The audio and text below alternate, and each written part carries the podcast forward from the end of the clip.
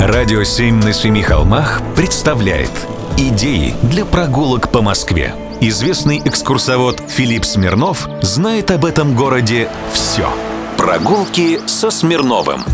Здравствуйте. Низкий корпус с дугообразным планом, примыкающий к главному дому усадебного или дворцового комплекса, это циркумференция. Я знаю несколько циркумференций в Москве, но самая знаменитая во дворе дома усадьбы Степанова или гимназии Поливанова на Причистенке 32. В 1808 году усадьбу приобрел гвардии корнет Павел Яковлевич Охотников. Все постройки, выполненные им в усадьбе, были уничтожены пожаром 1812 года. Согласно некоторым источникам, проект восстановления усадьбы разрабатывал архитектор Федор Кириллович Соколов, один из самых уважаемых архитекторов в начале XIX века в Москве.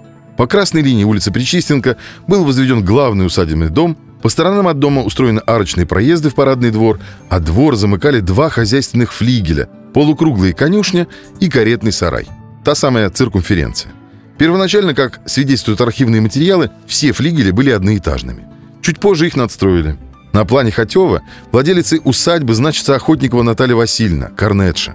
С 1879 по 1915 год усадьбой владели почетные граждане купцы Пеговы. А в 1882 году главный дом усадьбы арендовала гимназия Поливанова. Очень известное учебное заведение.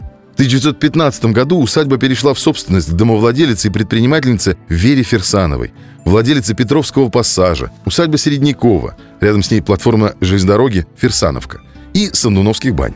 Новая хозяйка заказала архитектору Таманяну перестройку дома. В 1921 году усадьбу заняла Государственная академия художественных наук, а полукруглые корпуса конюшен во дворе превратились в жилые здания, общежитие, а позже в коммунальное жилье.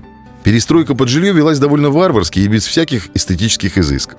В 1977 году циркумференцию отдали под мастерские художников. Планировка, реализованная по данному проекту, сохранилась до настоящего времени. Из каждой мастерской есть индивидуальный выход непосредственно в галерею. В каждой из мастерских появились винтовые лестницы, соединяющие первый и второй этажи.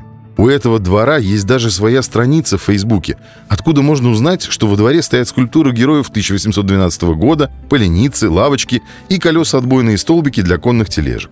Также двор известен тем, что здесь снимали много фильмов, в том числе «Барышню-крестьянку», «Шпиона по Борису Акунину», а также первую рекламу запорожца. В общем, сходите, Посмотрите. Прогулки со Смирновым. Читайте на сайте radio7.ru. Слушайте каждые пятницу, субботу и воскресенье в эфире «Радио 7» на Семи холмах.